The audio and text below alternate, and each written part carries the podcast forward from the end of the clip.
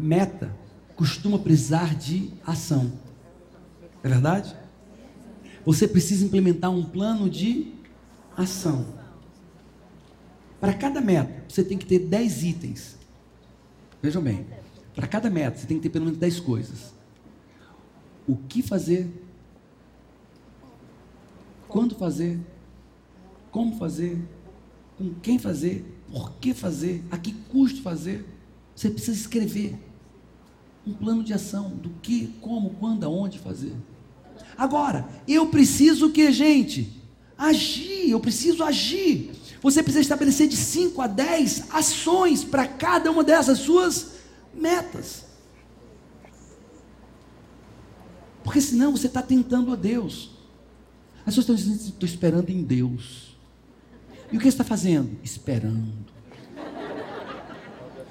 Pois levanta da cama, desliga a televisão e vai esperar na rua, pelo menos. Vai esperar numa empresa, vai esperar numa faculdade, vai esperar lá na Febracis, fazendo curso. Mas levanta, filho. Para de ficar tentando a Deus. Porque um dos, próximos de Deus é justiça. E Deus provavelmente não vai querer tirar o emprego ou a empresa de quem está trabalhando, produzindo, aprendendo, e dá para você não estar tá fazendo nada. Age. Você tem poder quem age. Vou repetir: tem poder. Fala tudo para mim. A primeira parte refere-se à atitude. E a segunda parte é: tem mais poder ainda quem age certo. Você tem que agir certo, conhecimento, sabedoria. Um plano de ação, o que fazer para cada meta. As pessoas viraram um ano e não pararam para estabelecer metas, nem um plano de ação. Isso é loucura.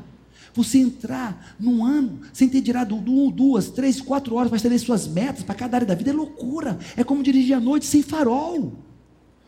Você vai bater, num, vai parar numa ribanceira, vai parar em qualquer canto, num caminho errado. Ou vai ter que andar tão devagarzinho porque está de noite e você não vê a pista, vai ter que andar 20, 30 km por hora.